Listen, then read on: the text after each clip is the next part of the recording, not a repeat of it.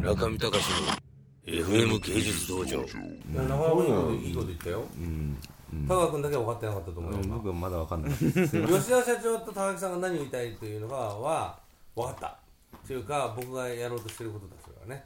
そうね。だけど田川君だけ今分かんないから俺に怒られてるんじゃないですか？田川君分かんなかった？本当に今。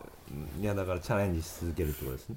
違う。違いますか？え無限って言ってたよだって。あねえだから吉田社長死んだ後のビジョンだよね。あうん。だから村上さん自体が、多分すごいものができて歴史を変えたとしてもさラジオ飯食いながらや すげえな俺物食いながら喋ってるしねどうぞどうぞいいっすよ。いろいろ言われましつまみたけど。が食えつまみが欲しいつまみが欲しいって今ね柿ピー食いながらこのおっさん喋ってますよ。どうぞどうぞ。だそうです。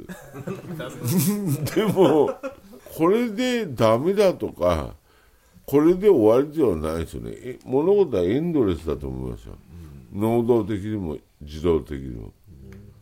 なこれはあの将来的なこうこう俺が今ここでこう俺がこんなことを今だ断定的に言えることはではないですけど例えばその今家庭として今あの向かってる矛先が例えばあの文化的なことではなくそれは一つの目標として富山県富山の一つ富山の長野、えー立山立山うじらその文化としてとりあえずそのいいものっていう一つのカテゴリーの中でいやむ向かってるわけでありますけどそこでどれだけこれから先、えリアルなことを求めていけるかっていう。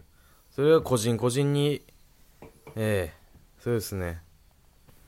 あの求められていく課題だと思ってます。どうでしょうか？